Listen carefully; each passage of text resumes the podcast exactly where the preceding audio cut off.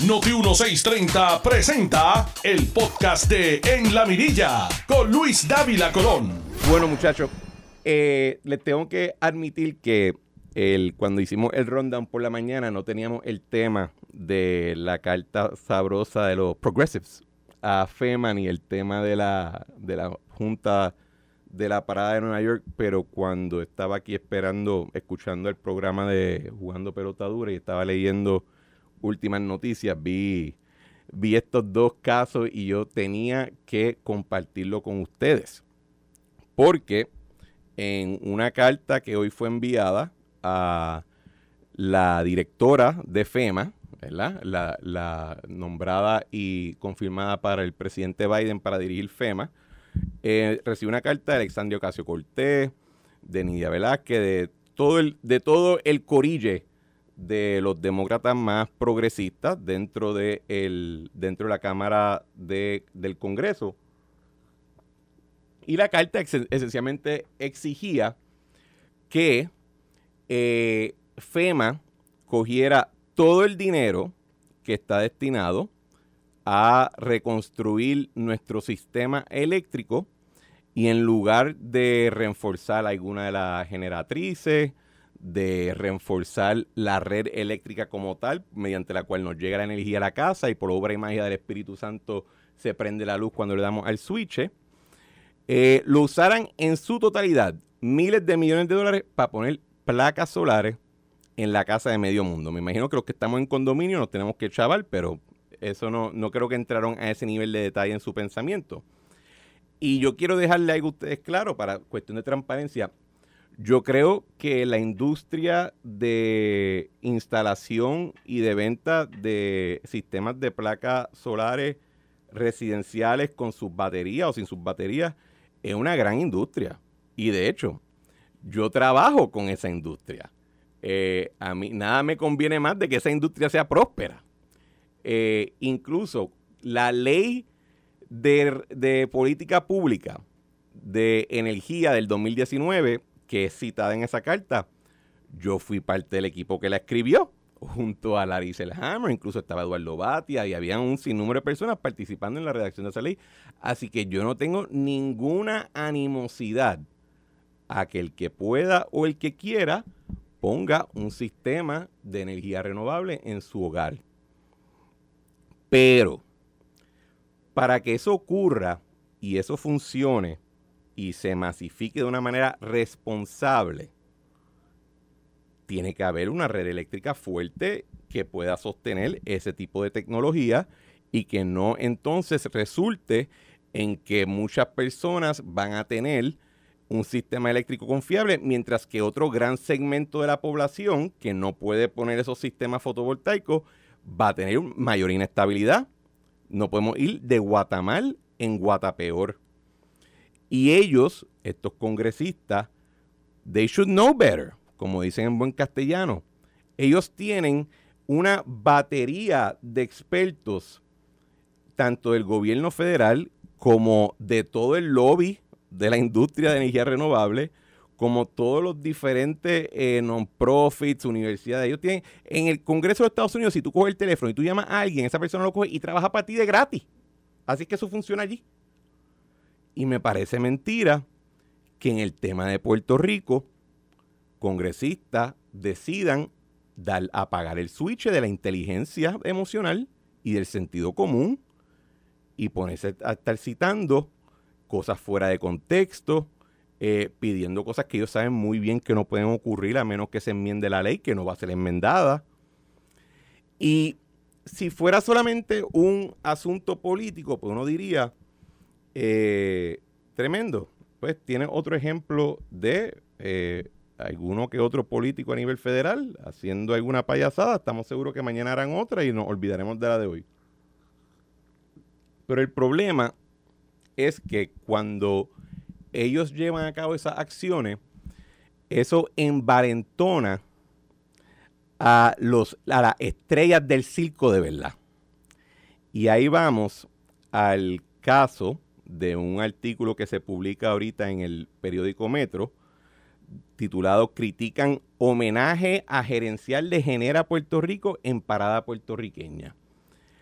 Aparentemente, la parada puertorriqueña en Nueva York, eh, una esencialmente una institución que lleva allí corriendo ya yo no sé cuántas décadas, eh, tiene una gala eh, pro unos fondos, unas becas, ¿verdad? Así que el, propósito es ayudar a estudiantes con buenas notas y, otras, y, estoy seguro que tienen otros otros méritos para poder pagar su estudio.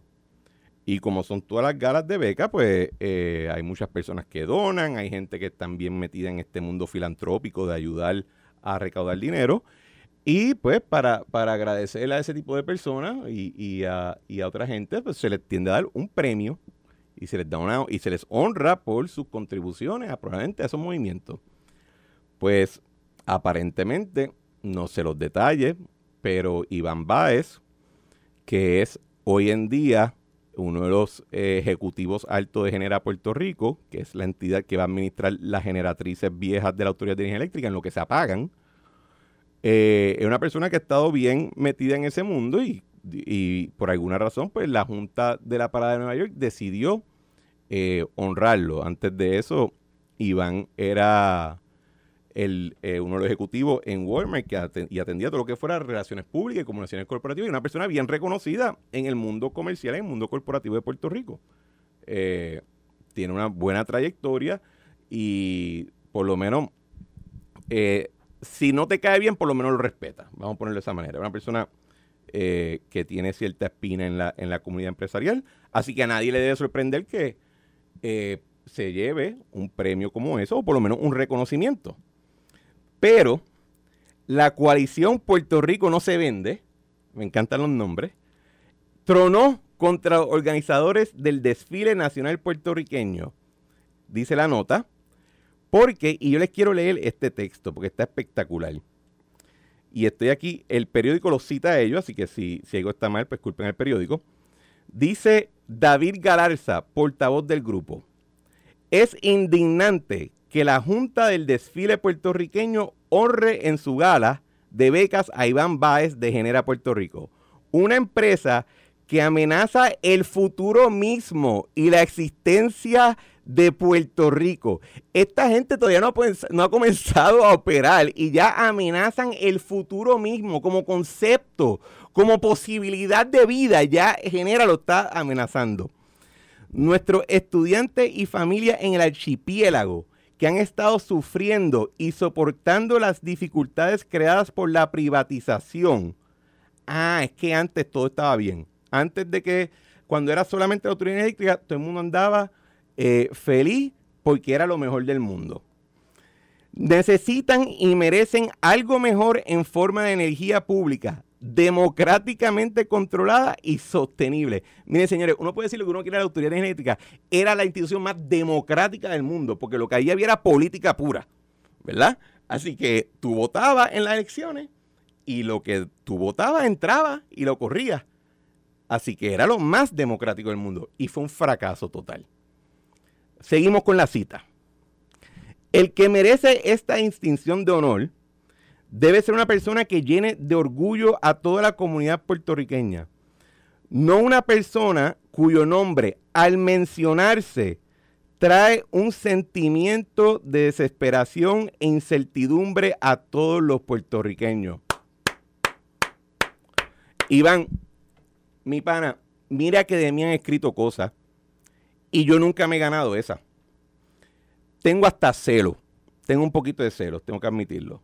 Eh, nunca nadie en su vida ha descargado un verbo tan elocuente para tratar de tirarme por el piso como es Dios. Pero seguimos con la cita.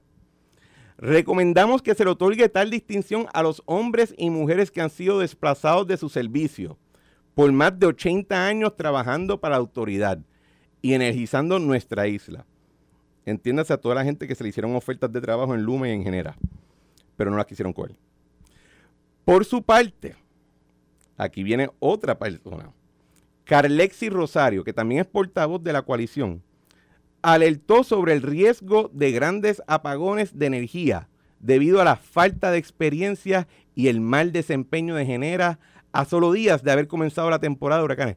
No han comenzado a operar y ya ellos están causando huracanes. Esto está mágico. Y seguimos. En los últimos años, debido a la inestabilidad y el desastre por la dependencia de la red actual en combustibles fósiles, los puertorriqueños han luchado por más energía renovable a través de la energía solar. Señores, eso es verdad. Lo que acabo de leer es totalmente cierto. Yo creo que lo que quizás fallaron es en el timeline. Porque esa inestabilidad y esa dependencia en combustibles fósiles no fue el producto de los inversionistas privados, ni de, ni de Genera, ni de Luma, ni de Ricardo Rosselló, ni, incluso ni de Alejandro García Padilla. Eso fue el producto de la burocracia sumamente democrática y entronada y atrincherada que existía en la Autoridad de Energía Eléctrica.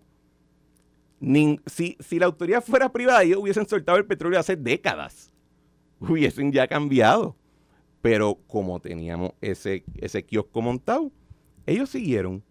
Pero quizás están confundidos, quién sabe. Aquí vamos.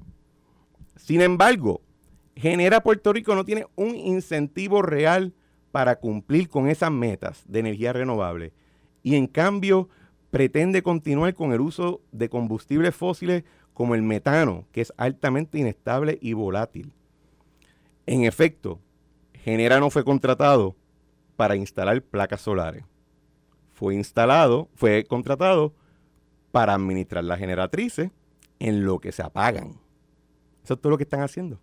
Es un contrato de operación. E incluso el contrato no les requiere que traigan que monten otra cosa, porque eso no es el interés.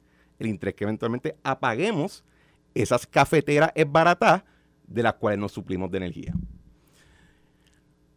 Podemos seguir, pero yo creo que ya ustedes han entendido el punto de lo que iba. Mira, en la retórica política, uno usa metáforas, uno usa hipérbole, símbolos, uno puede ser hasta un poquito histriónico, porque el, el verbo humano es así. Y uno quiere transmitir no solamente la información, sino la convicción y el argumento. Pero hay una diferencia bien grande entre soñar y estar en el con pajaritos preñados. Y nosotros en Puerto Rico, especialmente, yo creo que está pasando en todas partes del mundo, pero nosotros, lo de nosotros ya, ya, ya viene arraigado por un tiempo. Sufrimos desafortunadamente de un mal, que es que de vez en cuando nos creemos nuestros propios embustes. Y el problema cuando tú elevas eso a la cosa pública y a temas tan importantes como la energía es que si te sale mal, el precio no es ni una factura cara, el precio es que gente se muere. El precio es que gente no recibe servicios importantes, sea de salud, sea de, de, para vivir su, su, su, vida todos los días. Eh, el resultado es lo que hemos estado nosotros viviendo por ya casi 20 años desde que ese sistema empezó a colapsar, desafortunadamente por los pajaritos preñados porque de alguna manera u otra nosotros queríamos creer que podíamos mantener un sistema de sobre 100 años de construido sin invertir en su mantenimiento, sin entrenar a su personal en seguridad, sin tener que cuadrar la caja todos los años. Nosotros nos creímos ese cuento, los pajaritos peñados, y el resultado ha sido de la debacle que ahora nos va a tardar 10 años en salir de ella. Y toda esta gente lo que está haciendo no es tratando de salir del hueco, es lo más hondo. Y no solamente eso, dedicándole tiempo y esfuerzo para que otra gente que no tiene nada que ver con esta isla se crean el cuento. Así que yo puedo quizás eh, eh, simpatizar con la, con la con la intención, ¿verdad? Si al final del día lo que están deseando es que pues todos aquí tengamos un sistema de energía más resiliente y que se, aumente dramáticamente el uso de fuentes renovables o fuentes más limpias de energía, oye, bienvenido sea. Pero mi hermano, no hay que mentir. No hay que mentir en el proceso. Y el problema con la mentira es lo que dije. De momento la gente se los cree y cuando te das cuenta de las consecuencias ya es muy tarde. Pero nada, va yendo al otro tema que quería tocar con ustedes antes que se una a nosotros el panel. Eh, la Junta de Supervisión Fiscal, y esto es bien importante, recoge vela con los alcaldes. Salió un artículo en el Nuevo Día donde la Junta indicaba que, ¿se acuerdan cuando hace un mes? ¿Se acuerdan cuando hace un mes o dos estaban todos los alcaldes gritando de que iban a cerrar, de que iba a haber un cataclisma, de que iba a salir un sumidero en el medio de la isla y se iba a chupar toda la cordillera central con todos los municipios allí? Y que en ese momento yo estuve en este programa, estuve con Ramón y con Iván varias veces y dije, señores, no van a soltar prenda, lo que pasa es que tienen que hacer el show ahora. Pues en efecto, eh, el nuevo día se publica una noticia donde uno de los funcionarios de la Junta le confirma al periódico que el dinero va a salir y que simplemente están trabajando con la oficina de gerencia y presupuesto para determinar cuáles son lo, las verdaderas necesidades para que no sea un cheque en blanco. Oye, eso suena hasta cierto punto razonable.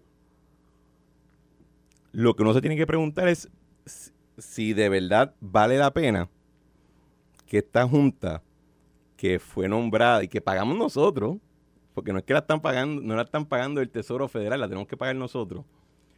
Si nosotros que tenemos que bregar con este aparato, lo queremos o atendiendo las cosas grandes, ¿verdad? Como para por fin después de, siete años terminar la quiebra de Puerto Rico, digo, de, la Autoridad de Energía Eléctrica, o quizás atender el presupuesto que está próximo a, cuadrarse ahora si ellos quieren de verdad dedicarle tanto tiempo y esfuerzo a revisar cuánto proyecto minúsculo o grande pueda tener un municipio en la isla, ¿no sería mucho más fácil simplemente confiar en la gente que elige a su alcalde y pues de vez en cuando uno va a salir mal? Y, de vez en cuando, y ese será ejemplo de cómo no hacer las cosas, como por ejemplo hemos visto recientemente en Ponce, en Mayagüez, en Guaynabo, ¿verdad? El a veces el ejemplo eh, sirve de elección y ese es el punto de tener múltiples municipios, no solamente uno. Es similar como la noticia que les leí ahorita, donde la Junta ya lleva por años empeñada con sacar al Departamento de Educación de su sede en Atorrey. Y la pelea lleva, señores, años. De nuevo, queremos que ese aparato que estamos pagando, que supuestamente tiene los mejores abogados y los mejores financieros y toda la vaina, esté enfocado en un arrendamiento que lleva allí por años. Y yo ni sé, y yo ni, y yo ni conozco los detalles. Yo me acuerdo cuando estaba en el gobierno que yo escuchaba de esta pelea porque lleva desde entonces. Ya, ya lleva casi cinco años o más esa pelea. No estamos quedando en pequeñeces. Y eso, perdóneme, y ese tipo de dinámica, entonces, ¿cómo se supone que nuestro secretario de Educación, que ya tiene las cartas barajeadas en contra, porque el Departamento de Educación, eso es un hoyo negro y a todo el que tú sientes en la silla se lo va a llevar. Así que el macho está nadando contra la corriente, tratando de bregar con la agenda de él, con la agenda del gobernador, tiene a los federales encima, tiene un monitor federal también chavándole cada movimiento. Y entonces, como si no fuera suficiente, hay que entonces ponerlo a pelear con, el arrendador. Estar pidiéndole que si esto, que si lo otro. ¿Cómo se supone que nosotros tengamos un departamento capaz de descentralizarse, según dijo el secretario de Educación Federal, que era el pedido del gobierno federal mismo, ¿verdad? Que le dijo, queremos que hagan esto, apoyamos al gobernador y al secretario en esta misión y tenemos alta expectativa de que se lleve a cabo. ¿Y pues cómo lo va a hacer sin una oficina? Se va a ir a Starbucks. Se va a reunir allí en, el, en el mall con todo el equipo allí al, frente de una fuente a ver cómo diantres hacen, llevan a cabo toda esa estructura. Hombre, no. Es el es esta cuestión de que pues queremos, queremos siempre puntillar todas las cosas en vez de tener un enfoque de verdad ya general de cuáles son las verdaderas necesidades del Departamento de Educación en lugar de estar obsesionándose por un contrato. El Departamento de Educación tiene billones de dólares en presupuesto. Billones. ¿Ok? Es una de las entidades más financiadas que tenemos en el gobierno de Puerto Rico.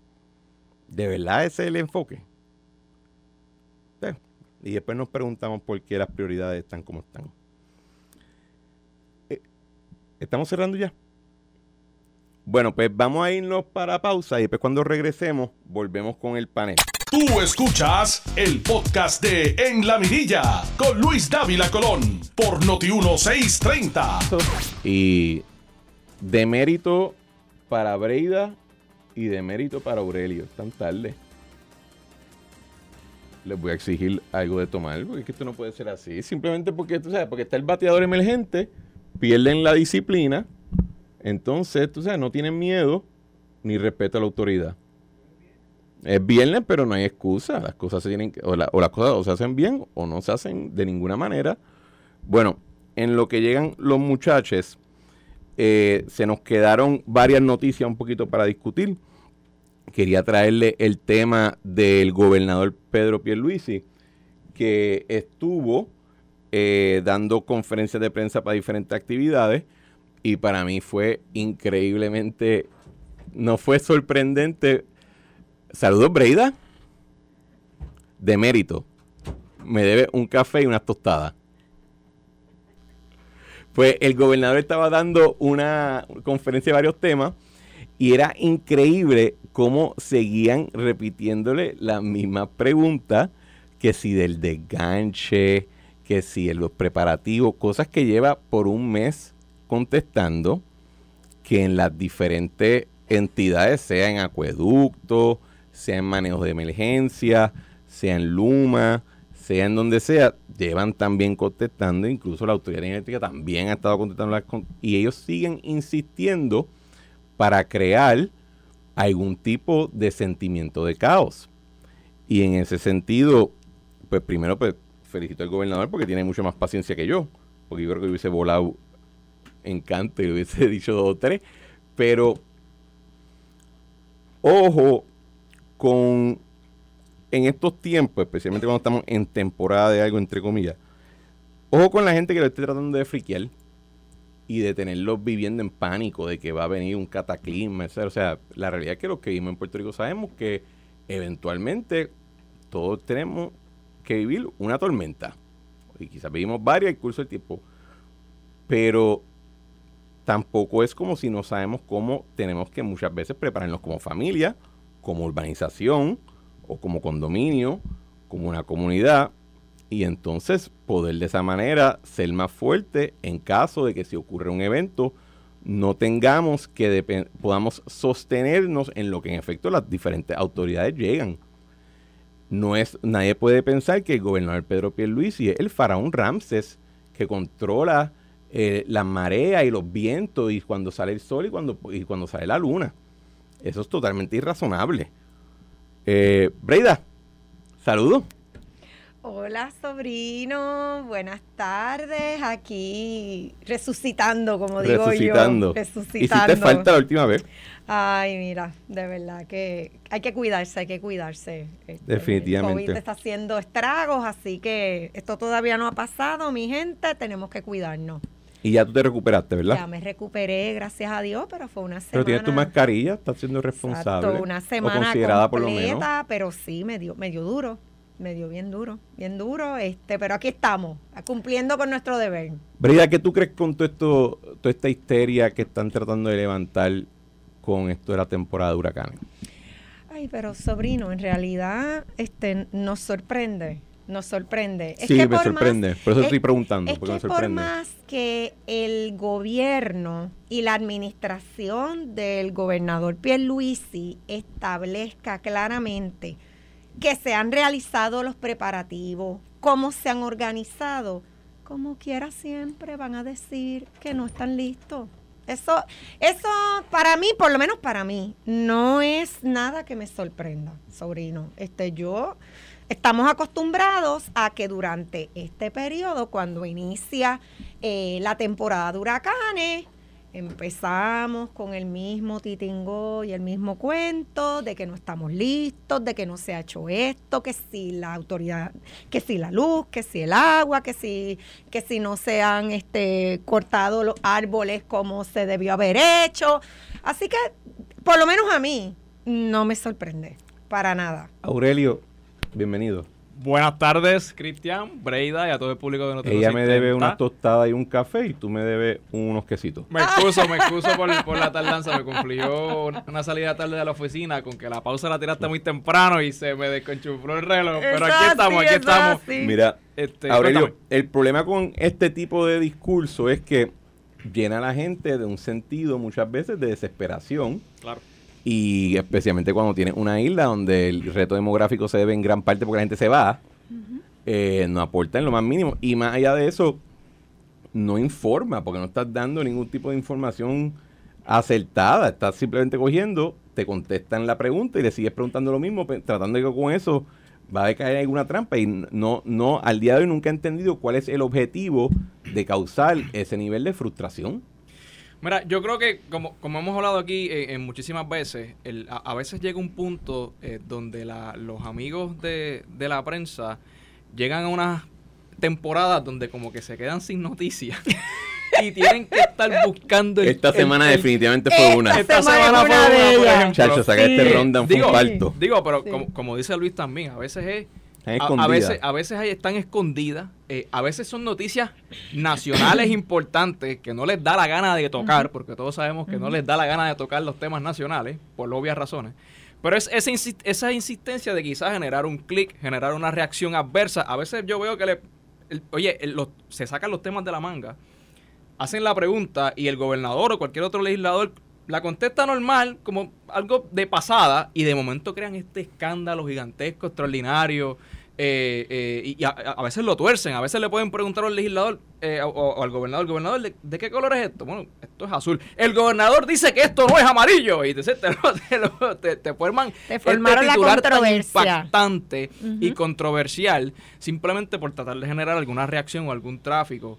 Y, es, lamentable cuando esas cosas pasan y, sobre todo por, por, lo que tú mencionas, ¿no? Es crear esa histeria innecesaria, generar la noticia donde no la hay pues e, es, el serio problema y el triste momento en el que la prensa se encuentra en, Puerto Rico y en el mundo.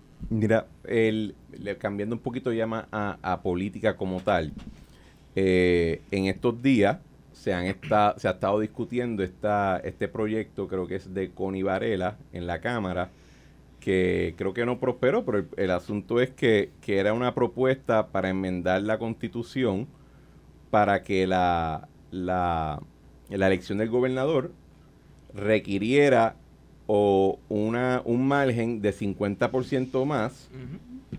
Y si no lo tenía, pues tiene que haber lo que le dicen la segunda vuelta, etcétera, ¿verdad? Eh, y hoy en el vocero leo un editorial que, y bueno, y, perdona, y con Ibarela lo justificaba como que era un asunto de, legitimidad democrática, etcétera, o sea, no, no, es como que está en Júpiter, porque hay muchos estados y muchos países que tienen ese, ese tipo de dinámica, pero decía que había un issue de, de, validez democrática con las elecciones donde la persona no tenía más de 50%, amén de que desde Muñoz Marín muchos han sido los gobernadores que no sacan 50%, ¿verdad? Creo que Pedro Rosselló fue el último que sacó más del 50%. Eh, Fortuño. Bueno, y Fortuño. también Fortuño. Fortuño sacó más de un millón de votos también. El, el asunto es que me, me y leo la, la, el editorial del, del vocero y me está tan fantástico que se esté debatiendo tanto el concepto de legitimidad democrática de un gobernador cuando simultáneamente estamos sujetos a una junta que no la diseñamos, no la elegimos, no nos tiene que escuchar si no quiere. Y ese tema, como que Coquí y la Junta bailando sola. Y es como un tipo de pantomina. Brida. Pues mira, esto, esto tiene muchas vertientes, pero no nos llamemos a, a engaño sobre. Esto es una manera de reintegrar el tema a la cosa pública porque tú sabes que hace tiempo que están tratando de los partidos minoritarios traer este tema de lo que tiene que ver con la segunda vuelta. Llevamos tiempo con este asunto. Lo que yo tengo que decirte que a mí me sorprende es que el Partido Popular Democrático constantemente y últimamente está haciéndole el juego de piernas a los partidos. ¿Qué de quieres decir con juego de piernas? Ellos están últimamente, todas las posturas y todas las propuestas que han traído consistentemente, Le dan audiencia. le dan audiencia. No, y no es tan solo que le dan audiencia, es que la promueven. Están con el coqueteo. Es- con eh, ellos. exacto. Entonces, ¿qué es lo que discutimos aquí viernes tras viernes? Pero, ¿cuál es el partido que le está quitando votos al Partido Popular Democrático? Ellos. Entonces, yo no entiendo, yo quisiera de alguna manera lógica entender estas posturas de Partido Popular Democrático. Pero yo no creo que es, eh, quizás no es el Partido Popular, quizás una facción adentro, porque no creo que tenga el apoyo de la. Bueno, de- yo he la- escuchado, yo he escuchado a varios dentro del Partido Popular expresándose a favor de esa medida. Volvemos, a mí me sorprende Bueno, completamente. dice- quizás ellos piensan que en la, en primero que saben que no se va a aprobar, o sea, la matemática Ah, claro es, que es sí. absoluta, pero, Bueno, pero es que- por lo menos le envían un mensaje a esas personas que quizás sean ambivalentes, que coquetean con ambos partidos, diciéndole, mira, nosotros también somos súper parlamentarios españoles, confía en nosotros. eh, quizás es un asunto de messaging. Aurelio. Mira, obviamente lo que se propuso, el proyecto propuesto es una enmienda constitucional. Eh, lo que quiero comenzar planteando es que para que se pueda aprobar una enmienda constitucional necesita dos terceras partes de la legislatura, Ujú. Cámara y Senado. ¿Y dónde están? Y obviamente ¿Y dónde no las tienen. No las tienen. tienen, así que del arranque es un truco publicitario para ellos, como quizá como Brida menciona, ganar adeptos con escapulario ajeno, que son los partidos minoritarios los que han traído este tema de la segunda vuelta históricamente o más recientemente. Eh, pero realmente es un show adicional porque no tienen los votos para ser aprobado y el gobernador lo va a vetar.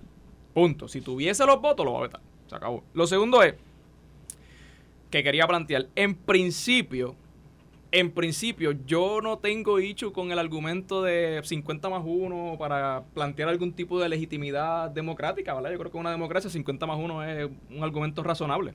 El problema es que no se queda en el argumento razonable y, y simple de 50 más 1. Es que tú lo estás planteando al pueblo de Puerto Rico una segunda elección general con todos los gastos que eso conlleva. Con una junta de supervisión fiscal, como menciona Sobri, que lo primero que te va a decir, ajá, aquí están los ¿Cuánto va a chavos de la primera, ¿de dónde vas a sacar los chavos El para dinero. la segunda? O sea.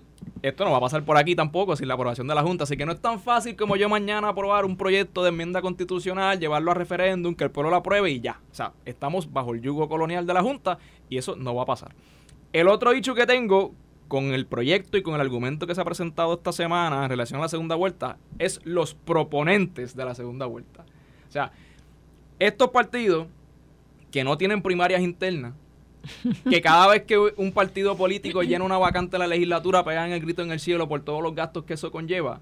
Esos son los que nos quieren dar a nosotros lecciones de democracia y legitimidad. Y que ¿En todo es al dedo, al dedo. Claro. Entonces, yo tengo ese problema con las personas que están proponiendo eso porque no hay manera de que tengan ningún tipo de legitimidad ni standing en hacer planteamientos de legitimidad y democracia cuando ellos son los primeros que no la practican. El Partido Independentista históricamente también nunca, o sea, no es un partido que cree en la democracia como vehículo para alcanzar sus intereses y eso, eso, eso es histórico. No, y, y lo- y por un tiempo lo decían abiertamente. Claro. Así que ese, de nuevo, en principio, de manera lógica, uno no puede, ¿verdad? Yo, yo no tengo problema con que exista. Digo, y, y si me preguntan, y podemos, esto puede ser un tema eh, más a fondo y más adelante, yo prefiero el Rank Choice Voting, que es el, el nuevo sistema que está pegado por ahí, pero ese es más complejo no, ahí- todavía. Ahí, ahí ya te fuiste por una. me fui es demócrata como- liberal degenerado. eh, como tú bueno, dices. para los que no sepan, eso es como, eso es como tú jugar tic-tac-toe con tu papeleta. Pero Sí. el, el asunto que yo tengo con. Oye, tú eh, acabas de hacer un argumento, porque quizá en teoría, chévere. El asunto que ten- el- el- lo que me, me, me aturde a mí es que en qué universo tú estás tan enfocado en supuestamente eh, eh, los valores democráticos de tu elección cuando como un relámpago de Dios te cayó una ley federal que, ok, te proveyó un proceso para estructurar tu deuda en, la- en el tribunal. Pero no había nada que decía que para hacer eso te tienen que quitar eh, tu, tu poder electoral. O sea, al final del día, la Junta no limita al político, limita al elector. Y esa es la parte que nadie nunca se ha querido dar por aludido. la Junta no es que está criticando al político. Hay políticos malos en todos lados. A quien critica a la Junta es al elector que escogía alegadamente personas que no podían después de, de, nuevo y de nuevo y de nuevo resolver el problema fiscal.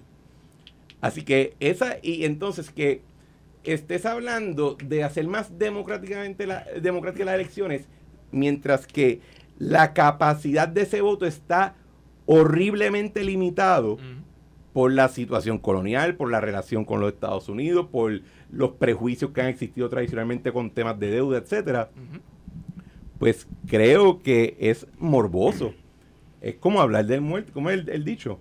Eh, nada, se me olvidó, lo digo después. Es como tú estás hablando de una persona mientras que la persona la están velando enfrente tuyo. Es, es demagogia. Es demagogia, es pura demagogia y es puro populismo porque ellos saben que eso también nos debe incomodar grandemente. Que no va a pasar ellos lo saben, que prácticamente en la, eh, tú lo puedes decir en la teoría, pero en la práctica no va a ocurrir. por, pero eso, es que es un truco aquí, publicitario. Aquí unos años atrás se, se llevó a votación lo de la unicameralidad. ¿Qué pasó? Bueno, porque lo, habían aprobado sin, sin cumplir con la regla de, sin las enmiendas, o sea, y, qué, bueno que lo trae, porque siempre que tocan el tema de la, de la unicameralidad, y ah, aquí se votó por la unicameralidad y no hicieron nada, bueno, porque eso fue una encuesta. Un sondeo de Facebook tiene más valor que el referéndum de unicameralidad, pues, desafortunadamente, para bien o para mal, le guste o no le, o no le guste a la gente, porque eso lo que era una simple pregunta. ¿Usted qué sistema prefiere? Unicámara o bicámara, escoja. No tenía enmiendas constitucionales, disposiciones, transiciones. Y ahí tienes la demagogia. y ahí tienes la demagogia, lo mismo que están haciendo sin embargo, en el 2012, cuando Luis Fortuño presentó la enmienda constitucional para reducir la legislatura, que sí ah. estaba completa, ahí le votamos en contra. Pero es que por eso que estamos como estamos. ¿Y por qué no presentan otro tipo de proyecto? Limitar los términos electivos todo ese tipo de asuntos, legislador ciudadano, porque eso no lo presentan, eso, eso. jóvenes, pues Oye, quería traer otro punto sobre, sobre lo de la segunda vuelta y, y, las personas que lo están proponiendo. El esfuerzo extraordinario que, que, que conlleva reclutar funcionarios de colegio que son voluntarios. Y esta gente que nunca los tiene completo encima quieren que los reclutemos para una segunda vuelta electoral. O sea, no hace sentido ninguno lo que se está proponiendo en este momento. no lo hace, no lo hace. Es oneroso, realmente lo es. Lo es. Y, y cuando uno ve, de, por ejemplo, mira España ahora, de momento tienen una elección municipal y de momento el presidente o el primer ministro, que es el título, yo no sé cuál es, dice Anda, diablo. Elecciones en 45 días. Entonces, ¿qué lo que era esa? Así sin más. eh, que lo que, a lo que voy es que la, dinámica no necesariamente siempre se presta a la, la dinámica de nosotros. O sea, por ejemplo, en, en muchos de esos países donde existen la segunda vuelta, es porque si tú sacas, por ejemplo, 35%, eso fue una masacre tú eres el monstruo. Y la segunda vuelta es para, pues, que te escojas con quién más o menos va a hacer el party, pero no son lugares que tienen un sistema bipartita, nosotros sí. y, por, y en los lugares en Estados Unidos donde han puesto segunda vuelta, si tú miras bien para atrás, eh, tenía unos asuntos raciales que tenía que ver, que no son los más agradables reconocer. Y, Correcto. Pero moviéndonos de tema, eh, me gustaría escuchar qué ustedes piensan de este asunto donde de nuevo la Junta le dice a los alcaldes, les vamos a recortar, año tras año entonces hacen el tour de el, cierre de toda la alcaldía, toda la vaina, pasa un mes y el artículo dice, le vamos a dar el dinero. Breida. Este, este, cuento con los municipios de verdad es de never ending Pero dime cómo te sientes de verdad. Eh, frustrada. Me siento bien frustrada. ¿Por qué? Porque es que nunca llegamos a ningún lado. Siempre estamos poniendo parchos. Entonces, cuando realmente aquí en Puerto Rico va a haber una discusión seria, realmente, de para dónde vamos a mover el asunto fiscal de los municipios? Si es que de alguna manera aquí se va a coger y se va a hacer una nueva organización, sea condado, sea, mira, el, sistema que le queramos llamar. Pero realmente nosotros aquí como puertorriqueños no acabamos de entender que Puerto Rico ha perdido mucha población, demasiada diría yo. No tenemos estudiantes, no tenemos profesionales, tenemos pocas personas de mano diestra para realizar los trabajos. ¿Cuándo vamos a internalizarlo? Pues entonces, si tenemos menos gente, ¿qué es lo que tenemos que hacer? Achicar. No podemos seguir utilizando la misma organización de hace tres décadas, de hace dos décadas, cuando esa no es nuestra realidad poblacional y económica tampoco. A ellos se le ha ido recortando mucho. Yo creo que ellos, han cogido ya como, como 300, 400 millones de dólares en recorte. Pues sobrino, y desgraciadamente se va a tener que recortar más. Esa es una realidad que nosotros tenemos que entender y no podemos seguir. Es, es esto de los municipios, aunque no es para un paralelismo, pero es lo mismo que está pasando con la UPR. Seguimos. No, creo que es lo mismo. Porque al final del día dentro de un municipio vive gente. Y eh, tú tienes que dar ciertos servicios porque Los si no, tienes que dar, pero vive menos la, gente. La UPR, la UPR yo creo que es un acto de resistencia contra la realidad, es diferente. Pero parte, sobrino, del mismo principio. porque los municipios, una de las razones, no necesariamente la única, pero una de las razones por las cuales los municipios económicamente, aparte de las malas administraciones, que eso no lo debemos dejar a un lado, ¿Por qué los municipios han perdido vigencia en cuestión económica? Bueno, porque la realidad es que Puerto Rico se está vaciando. Y eso es una realidad que ha sido constante durante la última década. Pues entonces, ¿cuándo vamos a crear una conciencia y vamos a discutir alternativas? No seguir, vamos a darle salvavidas temporales a los municipios, porque eso es lo que hace la Junta. Y eso es lo que estamos haciendo año tras año, todos los años el mismo cuento. Los municipios del centro de la isla, los municipios del área este, los municipios estos no tienen los recursos. Pues entonces, ¿cuándo vamos a discutir cuáles son las alternativas viables? Aurelio, Mira, que, Breida me salió radical. Sí, sí, no, pero yo, yo, y yo, yo puedo coincidir con ella en varios aspectos y, y yo creo que en general los puertorriqueños tienen una expectativa de que se haga algo con los municipios. Y, es, y es... ¿Cómo así? ¿A qué te refieres? Sí, y a eso voy. Y es como una especie de, de love-hate relationship, porque ciertamente los municipios, ¿verdad? los municipios son los, los, entes del, de gobierno más cercanos a la ciudadanía. Y cada vez que Doña Meche en Orocovis tiene un problema eh, frente a su casa, con, por X, Y, Z, a donde va el alcalde. Y eso es una realidad. Pero por otro lado, sabemos que hay unas deficiencias estructurales, administrativas, a nivel municipal, que, la gente también espera que, se atiendan. Eh, que hay mucha burocracia, que hay duplicidad de funciones entre el Estado, el gobierno municipal y como que no se sabe todavía o la gente quizá no, no percibe que hay una línea clara sobre qué es lo que debe hacer el municipio, qué es lo que debe hacer el Estado y, y, cómo debe fluir la cosa. Pero eso me lleva a, a, una, a un tema y a una noticia que surgió, yo creo que fue el 2019 que yo recuerdo que la Junta seleccionó 10 municipios. El plan piloto. El plan piloto, que le iba a exigir planes fiscales para ver cómo iban a funcionar. Y yo no sé en qué quedó eso. Bueno, lo apagaron. Y yo tengo que decir con, mucho con mucha honra que en la vista pública que lo anunciaron, yo estaba sentado, porque en ese momento era miembro de la Junta de Supervisión Fiscal, representando al gobernador.